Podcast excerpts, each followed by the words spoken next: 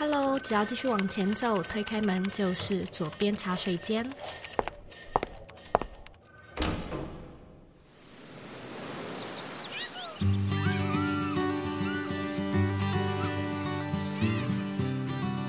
你现在在收听的是左边茶水间第两百六十集。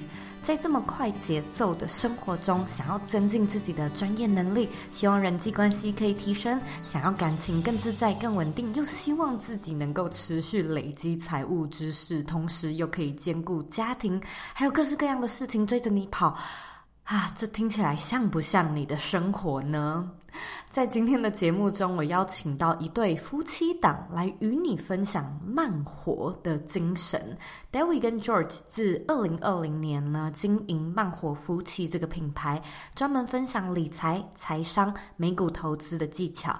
那在这一集节目中呢，他们会分享要怎么样把慢活的哲学带到致富这件事情上面。赚钱跟慢活看似是两个这么冲突的概念，又可以怎么融合，并且相辅相成。如果说呢，你身边有朋友对这类型的主题感兴趣，也希望呢，你可以将这集的节目分享给他，邀请家人朋友一起成长，一起学习。而我个人认为呢，其实这一集非常适合分享给你的父母听，搞不好他听完之后呢，对于孝亲费、对于投资的观念，都会有不一样的观点。准备好了吗？让我们一起来欢迎今天的来宾，David George。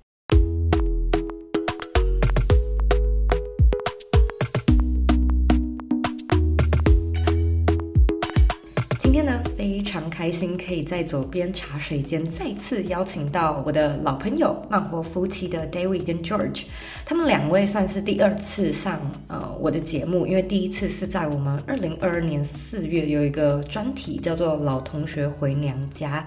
那这个时候呢，那一次的那一集其实主要是访谈他们身为我们 Bring Your Life 的学生，他们这一路走来的一些在个人品牌上面的经营跟心得，但是今天就不一样了。今天呢，我们就是以嘉宾的身份邀请到他们，就是因为呢，两个人出了一本新书，自己的新书叫做《慢富》，所以也非常恭喜两位，欢迎你们。Hello，Hello，听众朋友，大家好，我是 David，我是 George。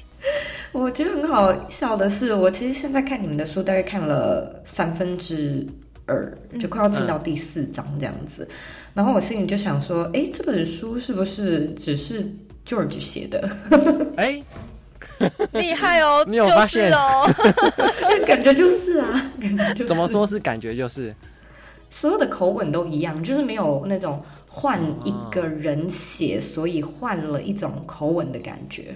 对，嗯、呃，我们这本书主要写的方式是我抓大纲，因为 George 他比较没有办法。用条列式大纲出来的方式，它比较需要在一个框架跟架构之下，然后去把这个肉填进去。所以，其实这本书虽然都是以 George 为主笔的，但是我的工作比较像是把框架抓出来，然后让 George 去依靠他的想法，把这本书全完整的写出来，这样子。还有还有啦，还有就是那个找错字的部分啊。对啊。最后面找错字跟看用词有没有用错。对，因为 George 他虽然很会写，但是呢，他有时候用词会非常的奇怪，或者是说他认不太得错字，所以我还有某个部分是在帮他校稿用字跟错字这个部分，这样子，嗯，嗯哦，蛮有意思的，我觉得真的是很棒，因为我们那时候是在日本有遇到嘛，就刚好我们都在日本旅行，所以一起吃了饭之后呢，就非常开心，你们送了我这本你们的新书，然后我觉得很有意思的是啊，因为那时候我跟我先生就他在旁边嘛，呃，书本拿回家看了之后，因为他也看不懂中文，然后他就跟我说，Get rich slowly。嗯，好奇怪哦！欸、他当天不是说 OK 吗？他就说哦，你要你要就是慢慢的，就是为什么要 get rich slowly？然后我就说，就是他们这对夫妻的一个 thing 嘛，他们什么东西都想要慢慢来，包含致富的这件事情。嗯，对，嗯，没错。所以呢，希望你们就也跟我们的听众介绍一下你们的这本书《慢富》，如果有什么样的主轴或者是什么样的重点，你们会怎么样介绍这本书呢？其实我们那时候，呃，我们在讨论这本书到底要用什么方式呈现的那个当下，其实我们就一直很想要把这个慢传递出去，因为我们一直觉得这个现代的社会啊，或者是氛围都太快了，快到大家其实没有办法好好的坐下来思考你自己要的是什么，以及呢，你追求这些东西到底是不是你内心真正想要的。所以，我们那时候就把主题定在慢。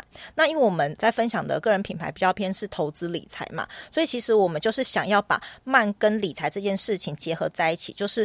希望大家可以慢慢的致富，所以我们整个里面的核心会把它归类成是三个大主轴。第一个呢是致富的思维，那第二个是财商的思维，然后第三个是金钱的思维。在这三个大主轴之下，我们都希望都可以就是用一种嗯比较慢慢来的方式呢，去达到这三个面向的自由，这样子。那其实你们在书里面也有讲到你们的故事，然后我自己也觉得挺励志的。就是你们过去是竹科的工程师嘛，嗯，那其实也有在书里面讲到过去那一段他是爆肝，他是很辛苦的。可是再怎么说，就现现在的这个社会的看世界的角度跟价值观来讲，他还是一个就是所谓科技新贵，他还是一个让人家非常羡慕的。工作，所以我在书里面看的时候，我觉得你们好像跟 至少 George 啊，好像跟家里面的挣扎是蛮多的。毕竟就是很辛苦努力，还念到硕士，然后这工作真的是年薪百万的工作。那个时候你们是怎么样去，无论说跟家里沟通，还是说是不是真的有个 flipping point，就是你们两个一起决定说好，真的。不能再继续往这个职涯走下去了。哦，主要就是真的工作比较累啦。那工作累的话，就是会太累、太密集的时候，就会创造说，那我离职之后我要干什么，才会开始往后想嘛。其实那时候就觉得第一份工作就是在呃所谓的科技厂里面，就是当就是工程师嘛。那因为工作的是非常高压的，嗯、然后因为他是他第一份工作，然后就是接受到这种就是职场环境说非常高压，或者是说比较呃负能量一点的。职场环境，所以他其实那时候会觉得说，他为什么要持续的在这份工作里面遭受到这样子的对待？就是包含说，可能是其他部门的人可能是用骂的方式、谩骂的方式，或者是说不是用好好沟通的方式，或者是说，呃，可能他会觉得。他的生活完全只围绕在工作，没有假日，没有晚上，什么都没有。然后呢，可能回家睡觉之后，洗个澡，隔天就去上班。他其实在思考说，我让日复一日的这种生活，我到底要过到什么时候？难道他这一辈子念书念完，就只是为了接受这样的生活吗？他其实是很挣扎，是在这件事情上面对。那 David 呢？你们两个那时候是同事吗？呃，我们那时候是不同间公司，但是我觉得我跟他的契机比较不一样的是，他是好像是想要脱离那种痛苦，但我比较想要追求的是一种自由的感觉。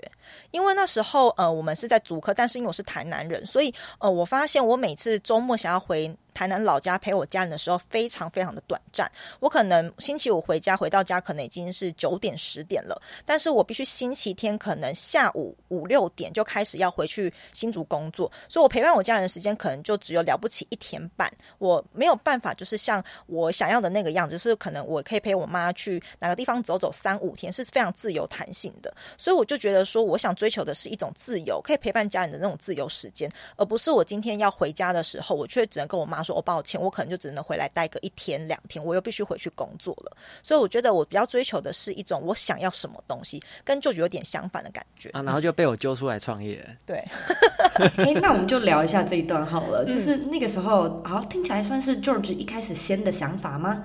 就是你有了这样的一个念头，然后开始跟另外一半讨论。你们那时候是。怎么开始谈的呢？那因为你们这些谈的过程中会需要去想资源、想方向嘛。你们那时候是不是有想说，诶，还是我们先存一笔钱，然后就不用马上去找下一份工作了？还是我们是马上想要开始创业？还是我们是想要先做什么呢？这我们也谈了蛮久了嘛，对，就是我们两我们两方面也是互相沟通蛮久，就是当然也不是说一刚开始就说我要创业就创业，然后两个人就说哦好啊走啊，但其实就是有互相沟通，真的要这样子吗？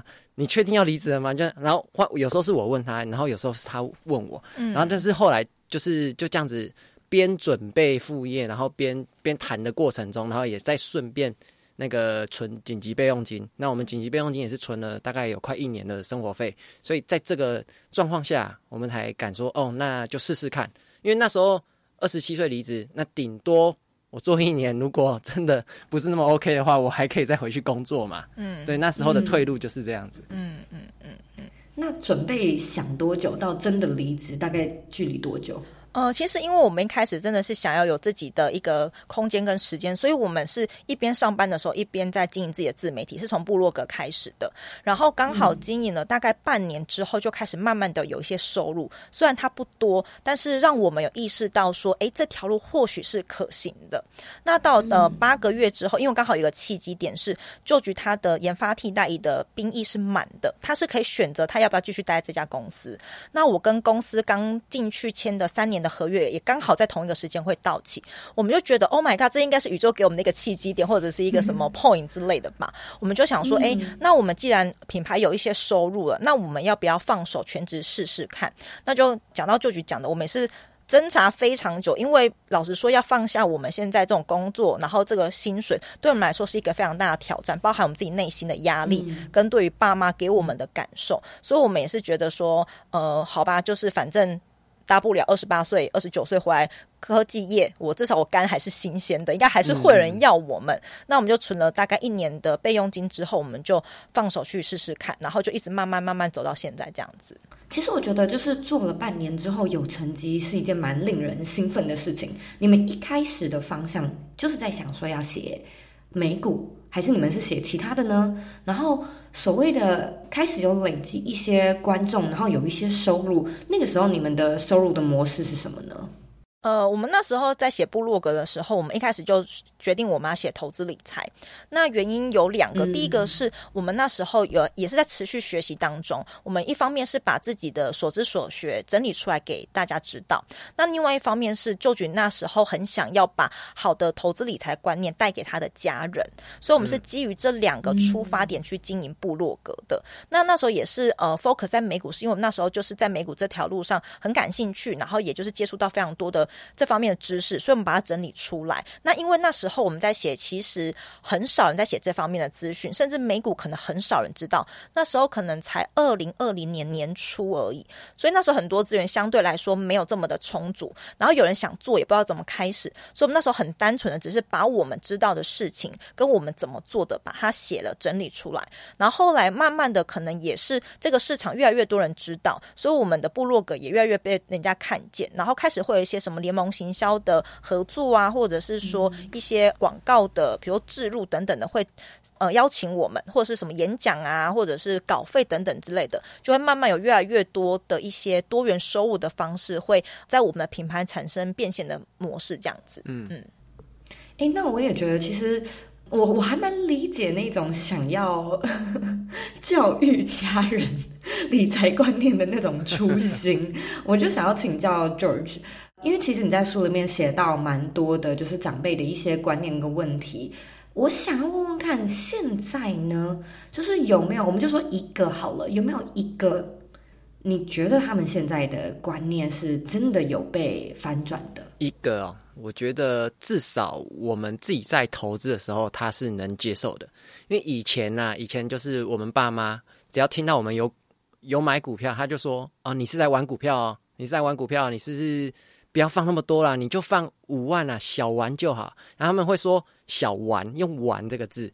OK，所以，但他们现在就是久而久之，就是可能知道我们有一直在经营这些内容，就是包含部落格什么的，然后影片也有，然后甚至出书了嘛，所以他就是慢慢去知道说这些事情啊，诶，好像是可行的，所以他们现在是接受我们两个是有美股的。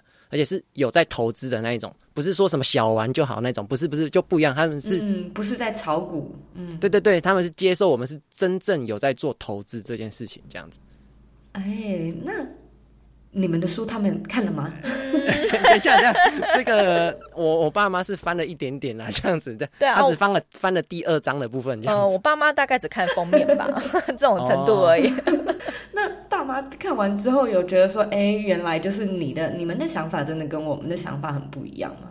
哦，这个我爸倒是有跟我讲，就是他因为他有去翻第二章嘛，就是跟他们稍微有点关系，然后他就说。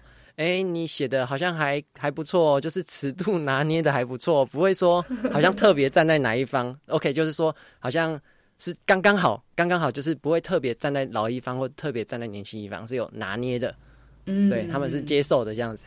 是，因为我觉得你们在聊的，我就是觉得尺度也拿捏的蛮好，尤其是。一些对于长辈来说可能是比较敏感的话题，像是你们其实书里面就有聊到孝亲费的这件事情。嗯，那嗯，或许你们的就是父母们已经比较可以接受，不过我相信很多听众他现在还是在处理一样的问题，就。对于还没有看到这本书的听众来说，你觉得孝亲费的这件事情可以怎么样去跟他们之间的家人沟通呢？嗯，这个其实我们也思考了很久，就是校庆费，因为我们是很幸运，爸妈没有给我们拿校庆费。但我知道我们身边的一些朋友或以前的同事都是有拿校庆费的习惯。后来其实我们去询问这些人在被拿校庆费的感受是什么，其实大部分人都是无奈，但他们无奈之后也不知道能够干嘛。嗯、然后后来我们就请他们尝试一个方式，是去跟他们父母沟通，嗯、拿这笔校庆费的用意到底是什么。然后我们蛮意外的是，大部分。的爸妈，他其实拿这笔孝心费，不是因为他缺钱，而是因为。呃，他们可能会觉得，第一个可能小孩子不会理财，所以我必须帮你把钱存好，等你有需要的时候，我我至少有东西可以帮助你，这是第一个。那第二个方向是，有一些爸妈他要的其实不是钱，他要的其实就只是他可以多回家陪陪他们。但是我们同事或我们朋友他没有办法，所以有时候基于一种补偿的心态，就觉得那你至少有给我钱，嗯、有给我一些什么。所以其实我发现，大部分的家长他们在拿校庆费，他要的并不是金钱本身，所以我们都会鼓励听众或者是我们的读者啊，如果说你也目前遇到说，哎，到底要不要拿孝亲费这一个议题的话，你可以跟你的家长沟通，他要这笔孝亲费是因为他真的是需要这笔钱的金源吗？还是说只是单纯他觉得我不会理财，所以我先帮你保管？那还是说他只是希望你多陪他？其实我们后来发现呢、啊，都不是钱本身的问题，而是他背后的那个意涵，或许才是你家人 care 的。那理财这部。分的话，如果家人会担心，其实我们就可以试着证明说，我们是有独立理财的能力的，让家长安心之后、嗯、，maybe 这件事情就会迎刃而解，不一定。我觉得校庆费这个就是双方要沟通啦，就是小孩跟大人就是要沟通，因为有的很多状况是他们没有去沟通，然后就是大人说要校庆费，那小孩子就给，那小孩子有些人就是给的也心不甘情不愿，那大人可能也是觉得，嗯，好像。给的不多，然后也是拿的心不甘情不愿，就变成说他们是双方是没有在沟通的。但这钱这件事情，我觉得其实是，嗯、我觉得长辈也不要吝啬跟小孩子沟通，就是我觉得要要去沟通啦，要去讲。有时候讲了就会发现，有些问题如果真的是跟钱真的是有直接直接关系的话，那可能要一起去想一个办法去解决。那有些可能只是，呃，我想要帮你存钱啊，我怕你乱花，但其实小孩子有时候是。更会理财的，其实也不一定，所以就是要沟通，嗯、你要去讲才知道是什么问题所在，这样子。嗯，我我真的觉得这的确是困难的地方，但是如果真的做了的话，应该也有很多所谓的所谓的结可以被打开，嗯、而且我还蛮认同刚才 David 说到的，有时候是一种补偿心态，嗯、没办法回家陪家人，嗯、所以那就拿钱回家。嗯、然后因为我我先生是外国人嘛，所以我其实曾经跟他讲过这件事情，然后他是超级无法理解的，他就觉得说。嗯，为什么是每一个月都要做这件事情？嗯，因为他是可以理解红包的。嗯，红包过年对他来说就可能会像是圣诞节、嗯、送礼物这样子。然后他也觉得，就是我们在美国这边，有时候就是你真的不知道要送你家人什么，或送你的小孩什么。有时候你也会包个小红包，嗯，就一个小卡片，然后里面有 cash 或者是 check 这样子。嗯，所以这个东西是可以被理解的。然后。对我的观察来说，我觉得在美国这边的确是真的。如果说家人有急用，例如说什么房子发生什么事情啊，或者身体出状况，一定还是会付。可是平时就不会有这种。但是当然平时，因为美国距离也很大，绝对也不能就是什么新竹、台南假日回去的那种。所以我倒是觉得这边的人还蛮。爱讲电话的，就是至少不能用讲电话 来去解决这个陪伴的问题。嗯嗯嗯嗯，很不一样。对啊，所以我觉得，如果说听众能够开始去跟你的家人沟通，搞不好你就会知道，也许你爸妈是担心你不会存钱，嗯，也许只是希望，呃，或者是他们自己有一些不一样的想法，你可能要问了才知道。对，嗯。然后你们在书中里面也有提到一个概念，其实我自己蛮喜欢的，叫做，呃，不是富二代，那就当富一代。嗯，我自己也蛮有同感的。就我觉得现在我们其实。呃，应该可以说会听茶水间的听众，应该都是有在靠自己的努力，就是一点一点在打拼自己的理想生活嘛。然后你们在书里面就提到一个叫做“富一代三部曲”，嗯、这个章节还有这个内容，能不能跟我们分享一下呢？哇，这写这部分你最兴奋，你自己来讲好了。我自己讲是不是？对，富一代首部曲呢，就是。重新出发，就是重新出发，是指指那个心理的心，心脏的心。那为什么要讲重新出发？嗯、就是，呃，有些人可能真的对于钱，就好像只是嘴巴说喜欢，但是其实上不一定说真的是喜欢钱，因为有时候从他们的呃嘴巴说出来的话，可能就会有一些感觉。比如说，有些人会说，哦，那是健身房，是有钱人才会去的，或者说那个五星级饭店有钱人才会去。这个有时候讲出来，就是好像。已经开始，你在把跟自己跟有钱人做一个切割，嗯、是有钱人才会去那种地方。那我们挂号，我们不是有钱人，所以我们不会去那种地方。所以我觉得我们要打从心底爱上钱。哦、嗯 oh,，OK，还有包包括那个配得感也是，就是有时候也会有人说，哦，我用这个就好了，不用用到那么好。就是有时候是自己一个配得感不够高，你就会觉得说，我不用用到那么好。但其实不是你不喜欢，也不是你不想要，是因为你觉得你就是没有钱，你你就是。配得感不高，你才是不会去花那个钱这样子。所以我们要说重新出发，就是从你的心底开始，就是要真正喜欢钱，不是说嘴巴说而已，要从心里面是真的喜欢钱这样。嗯嗯。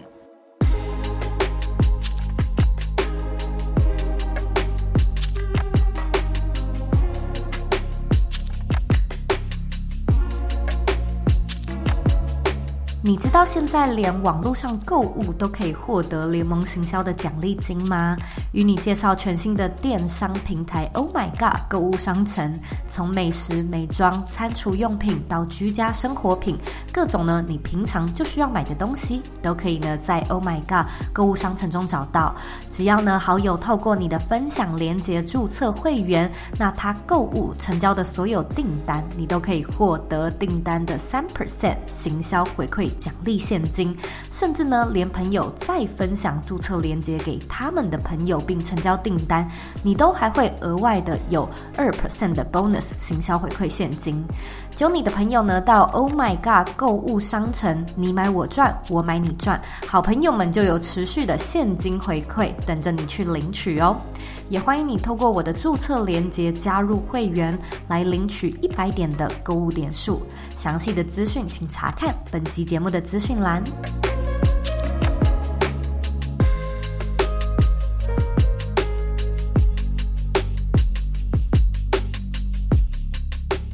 哎，那我可不可以，呃，就是延伸问一下，好，你们有遇过这样的问题吗？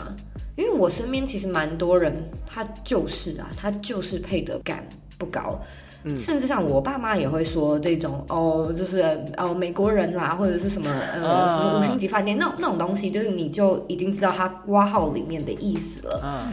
你们自己有遇过，或者你们学生、你们呃粉丝有遇过这样的问题，然后来问你们，你会怎么样建议他们调整呢？我觉得我自己本身就是一个非常典型的配得感以前很不足的人。我们以前就是啊，我们以前就是血淋淋的例子，到现在我偶尔还是会有这种感觉，但你就是可以警惕自己。有时呃，我有时候在买东西，以前的时候会觉得说，哦，我不用用到这么好。可以用就好，就一般般，就是它可以吃、可以用、可以穿就可以了。但其实心里想要，但其实心里是是想要的，会会有这种 这种状态。那我都会就是慢慢的怎么样去提升自己的配得感。我有分享过给我们的读者听，然后也分享给听众。其实我觉得可以去提升自己配得感的方式有几个。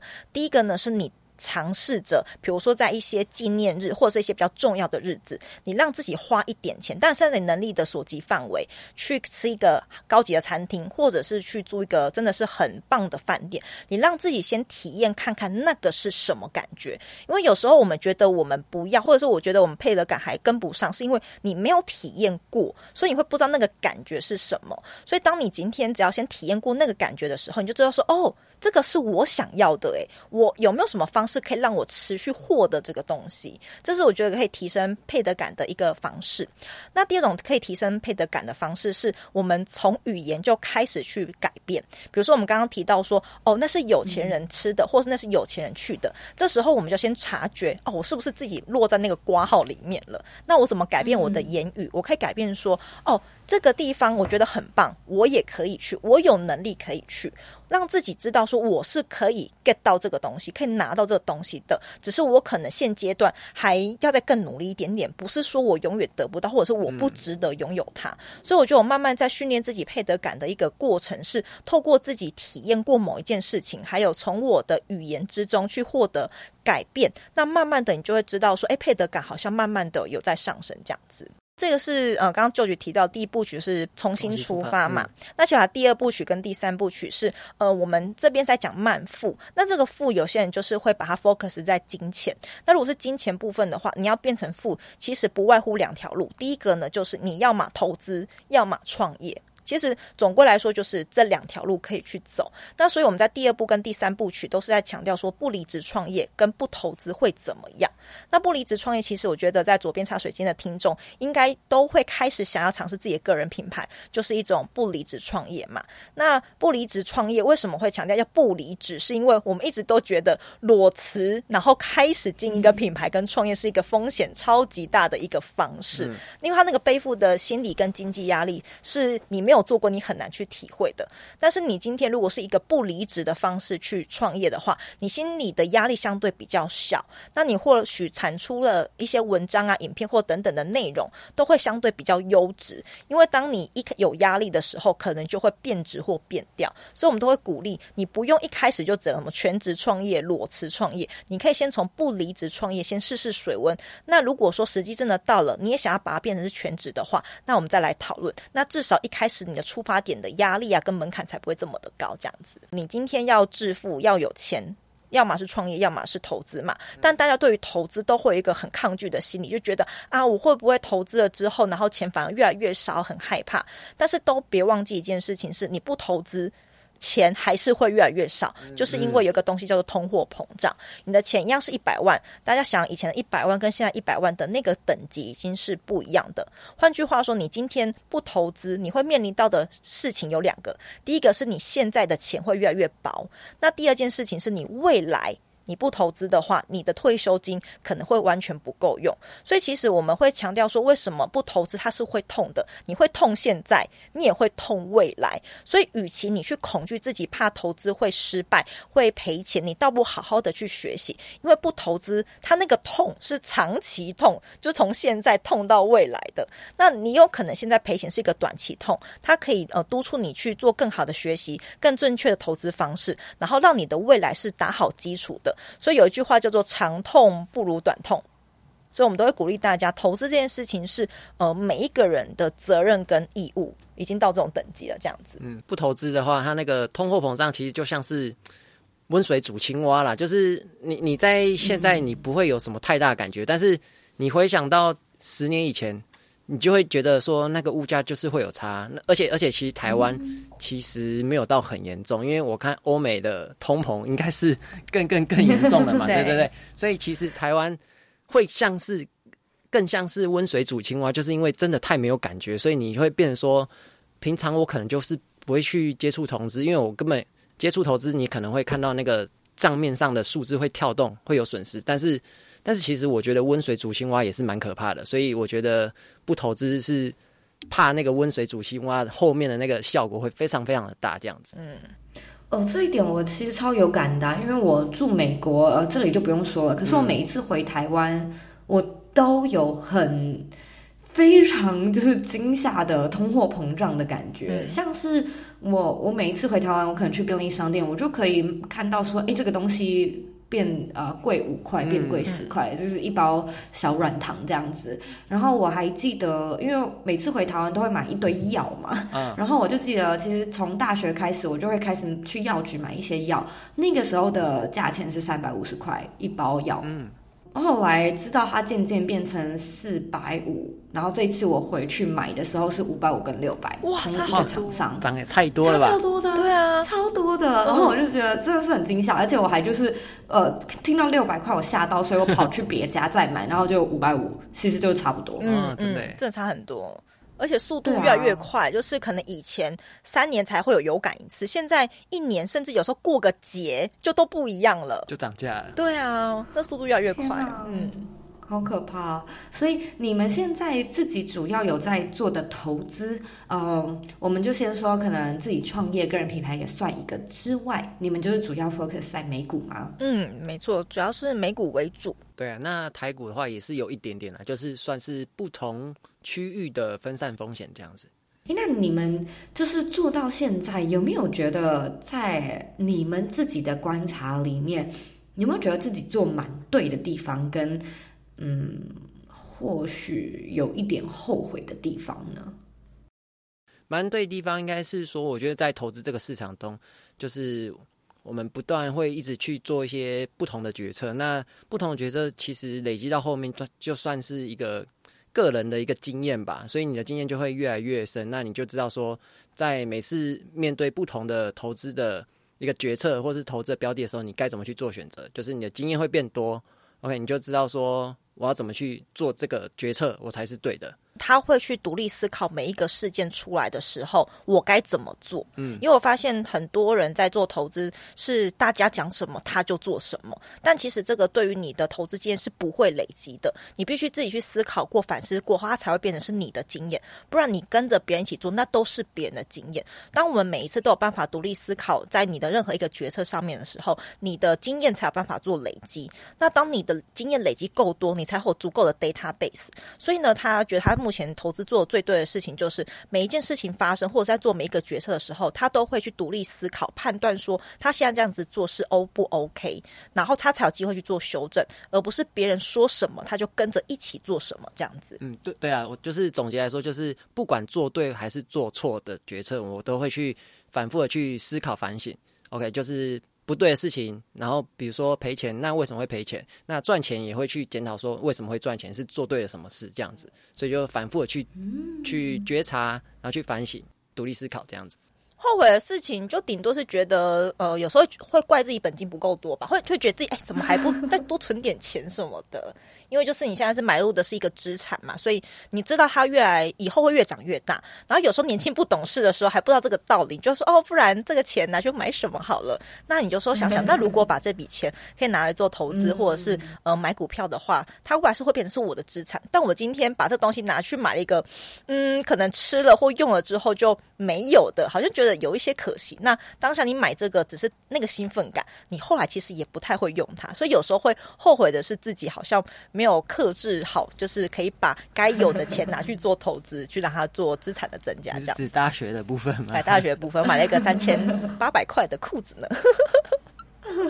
对啊，我们都有这一段，我们都经历过。对啊，你们其实，在《慢富》这本书里面也讲到很多。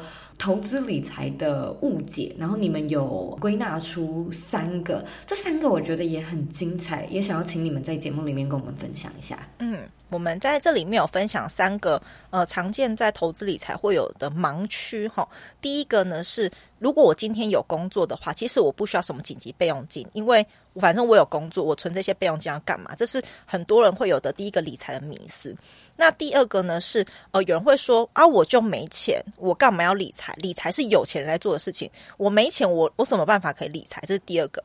然后第三个呢是，我不用理财，我只要做好投资而已，因为投资可以赚钱。那我只要把投资做好，我就可以赚很多钱，我就不需要理财。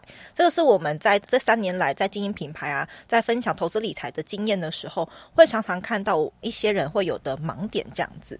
我觉得第一点应该不用特别聊，就是无论是无论是什么样的状态，都应该要有紧急预备金，而且这个就是它是要我们叫做 liquidity，、嗯、就是它是现金拿得出来的、对。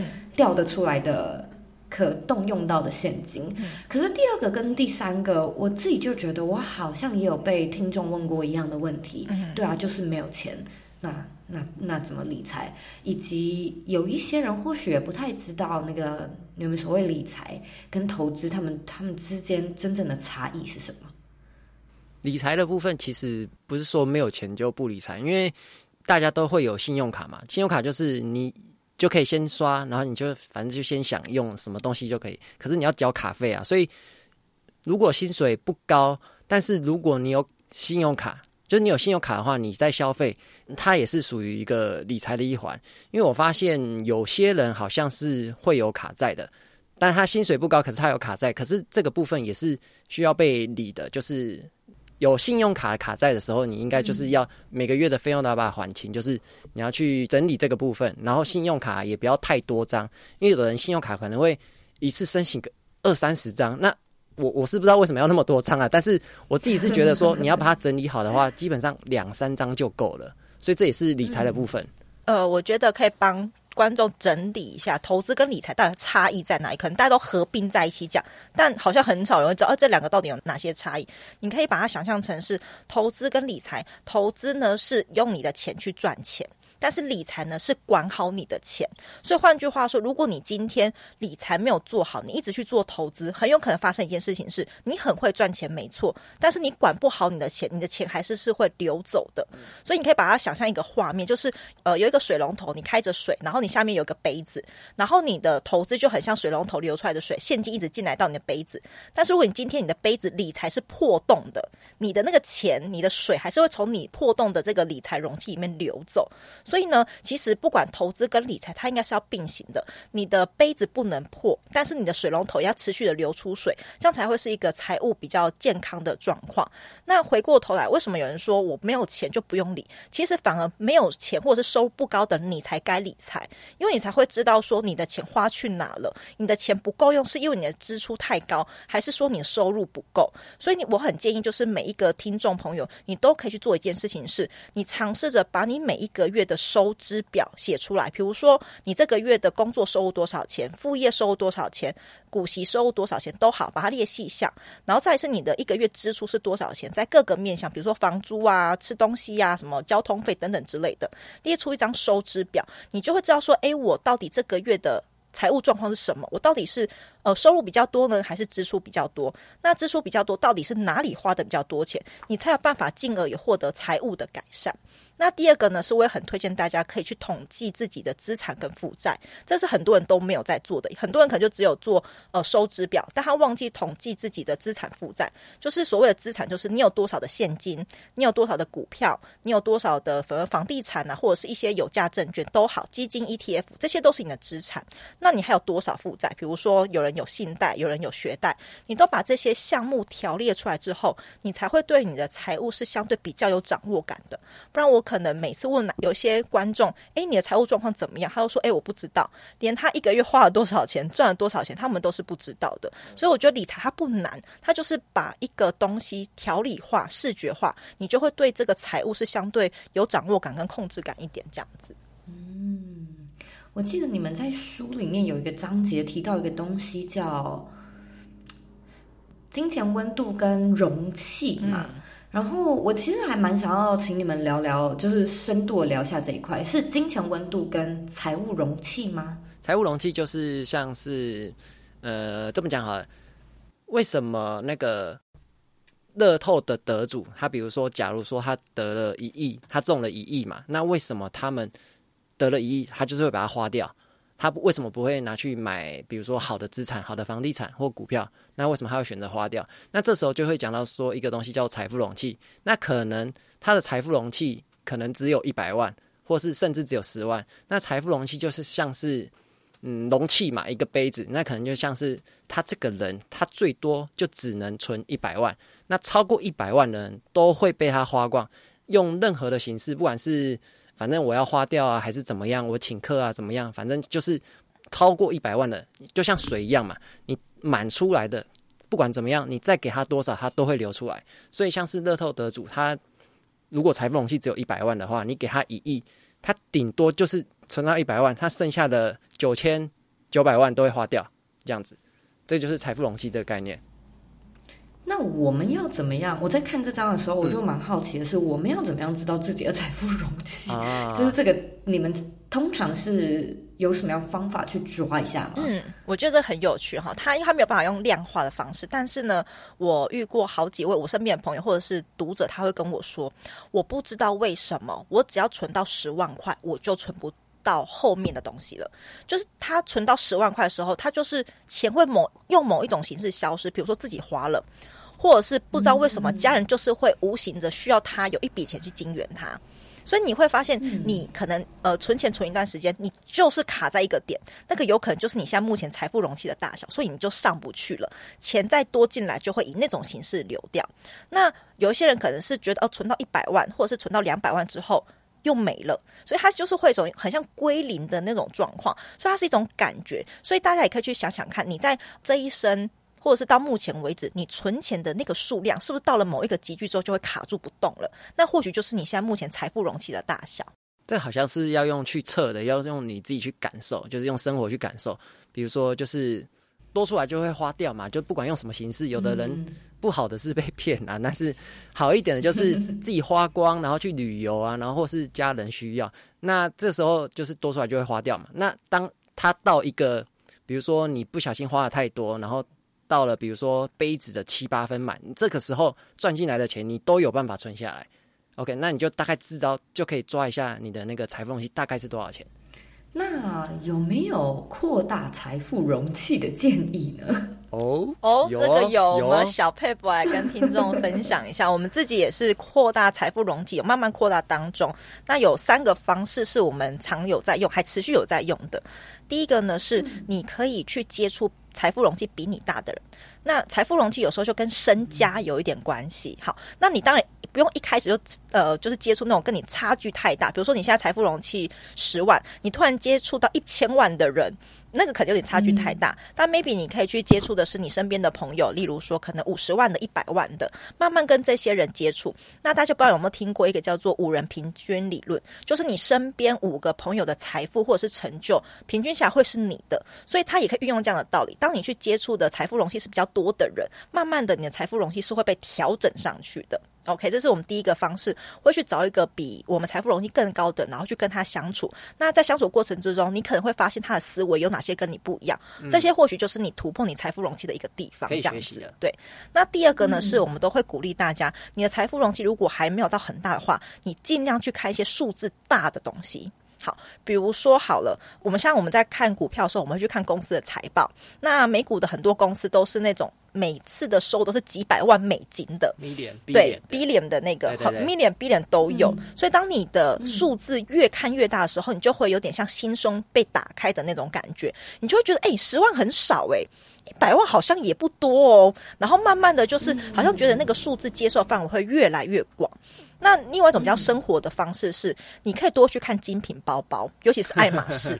我每次都会用爱马仕去测自己的那个财富容器。这不是你，这是日本的心得。对，我这次去日本就，哇，爱马仕包包居然有一颗可以就是几百万的，我就有点瞬间那个。视野又被打开，就觉得哇，财富容器好像越越来越大了呢。就是现在一颗包要六百万，那我现在觉得我可以接受六十万的包，好像不算什么。所以你就觉得，哎、欸，瞬间那个财富容器好像被打开一种阶层的那种感觉。那你不一定是去买它，但是你至少知道说，哦，这个东西是这样子存在的。那我现在印象中，哦，六十万的包就已经对我来说还蛮贵的，但没想到还有个东西到六百万，那个时候你就会觉得，哎、欸，你的财富容器好像可以接受的那个范围跟等级就越来越大了。嗯。嗯，对。哎，那会不会有听众觉得说，我不断的把我的财富容器扩大，会不会我的生活的所有的就是水准也不断的 level up？嗯，就是我的开销也变大了呢？嗯，这个也是蛮常见会被遇到问题，对不对？就是我这样扩展我的财富容器，我是不是一直在盲目的追求金钱？这个也是蛮多人可能会有的疑问，但是就我们而言，扩大财富容器，所谓的财富，它不一定是金钱，我们在书中有讲到，就是财富，它是一切你所拥有的事物，包含关系，包含健康，包含可能金钱，或者是包含你的你的另外一半亲密关系都好。所以我们在讲的财富容器，它并不一定是以金钱的方式来到你的身边，它比较像是一种你的心胸开阔，你可以容纳的东西就越来越多。所以当你的财富容器被提升的时候，，maybe 你提升的地方不只是你的金钱，有可能还是提升你的人际关系，你跟你另外一半亲密关系，你跟你父母的家庭关系，或是你的身体健康，都是有可能的。所以财富不不一定要把它仅限在金钱这个部分，所以就不一定会说哦，那我会不会过度消费？其实也是不一定的这样子。那如果财富容器是专指金钱的话，就是要看，因为我们书里面是把我们自己比喻成鱼嘛，就是看你是哪一种鱼。就是比如说你是金鱼的话，你住在水库，那水库有点太大了，你知道吗？对，那如果你今天是呃，假如说你是石门水库的活鱼好了，那给你一个鱼缸，那又变不够，所以你要清楚知道说自己是什么类型的鱼，大概你自己会有一个取向嘛，所以就不一定说是金钱财富容器越大，不一定越适合你。那也当然是也不要太小嘛，所以至少要还不错。所以这个要自己去做一个调试吧，就是你要自己去看怎么样的生活，或是怎么样的财富容器是你比较能够接受的，并不是说。对每个人是越大越好，嗯，要自己去尝试看看。嗯，而且我觉得，其实你们刚才讲到的财富的这个东西，它本身的确就不是指。只有指金钱，嗯，是关系，是健康，是你的专业技术、你的经验、你的故事等等。所以你们说的打开，就是让这个容器变大的方式，我觉得总归一句就是增广见闻，嗯 嗯，就是格局，格局，对对对，就是你的格局如果拉大的话，或许你今天看看一切的事情，心胸也会更开阔。那你这个人的财富。嗯，各方面的财富自然也会就是往更高的等级攀升。对对，今天呢，非常感谢两位特别抽空来左边茶水间分享你们的新书。如果说呢，呃，听众对于《慢富》这本书感兴趣的话，我相信在各大书店或者是网络书店都可以找得到相关的呃资料。在我们节目的资讯栏里面也可以找到更多的资讯连接。那最后呢，我一样要来问你们，你们两位。认为的理想生活是什么呢？对我来说，理想生活很简单，就是跟着我喜欢的人，我爱的人，在我喜欢的地点做我喜欢做的事情。对我来说，就是一个非常理想的生活了。啊，那我觉得我是可以在任何的时间去，比如说去旅游，因为一般比如说在公司，我就只能六日才能请假出去玩，就比较麻烦啦，所以。像是这种我们这种时间比较弹性的话，对我们来说就是还蛮理想的一个生活这样子。好，那就祝福你们，也谢谢你们今天的受访，然后祝你们新书大卖。谢谢 Zoe，谢谢听众。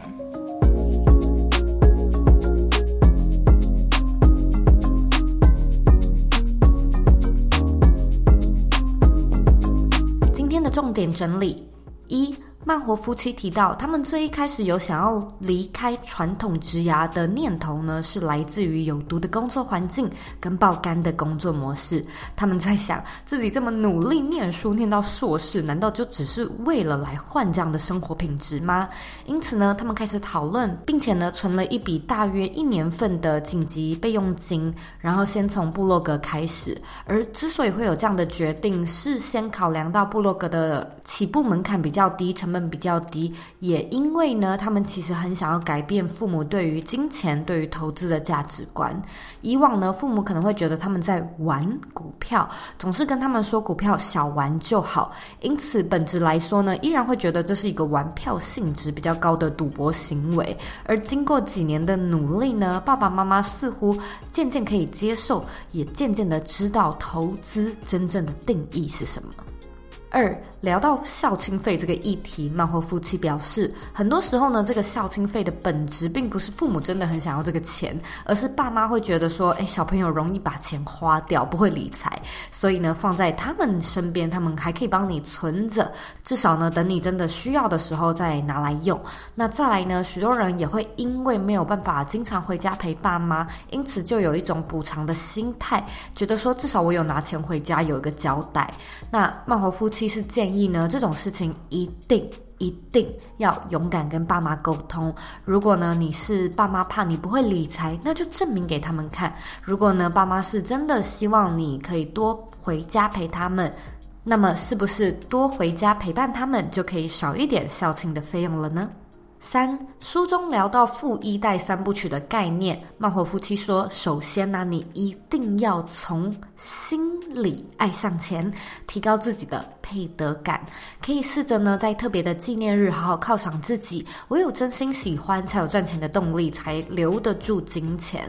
那再来，裸辞其实是需要背负非常多的心理压力，这不是他们建议的方式。许多人会觉得说，诶，我有在上班呐、啊，所以。我不用存紧急预备金，但其实呢，紧急预备金就是以防有一天你突然没有工作了嘛。所以无论如何呢，这都是必要的。那最后呢，一定要去了解不投资的痛。许多人会认为理财是有钱人在做的事情，我又没钱，我怎么会可以投资理财？然而呢，没有钱其实有少金额的投资方式，但是不投资呢，你的钱只会越来越少，而且退休金可能是不够用的。再加上呢，通货膨胀其实是温水煮青蛙，因此提早学习财商的知识，培养在投资的每一个策略都可以好好的决策，并且好好的思考你为什么赚钱，为什么赔钱，才是真正提升自己财富竞争力的方式。非常感谢你今天的收听。其实今天在听慢活夫妻他们分享理财，呃，不对，财富容器这一段呢，我个人蛮有感觉的。因为呢，我近期就是真的有感觉说，诶，我好像已经大概知道我财富容器的那个容量边界在哪了。那我也很期待自己可以透过扩大格局去增长视野，把这个容器越变越大。不晓得你喜不喜欢今天这样的内容呢？会想要我们未来多分享一点理财的主题吗？欢迎你呢回到我的 Instagram 上面，可以在我的精选动态里面找到一个叫做许愿池的 highlight，所以你可以留下你希望我多讲的主题内容，甚至是呢希望我邀请的来宾。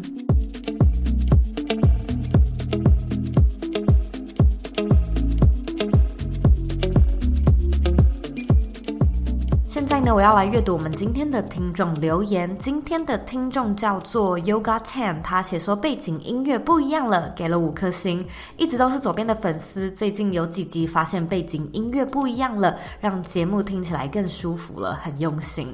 非常谢谢你的留言，希望呢你听完这一集节目之后，也可以感觉到我们是真的很用心，而且也希望你是真的有收获。假设呢你有一些想法或者是其他的问题。也真的很欢迎你回到我的网站或者是 Instagram 上面找我。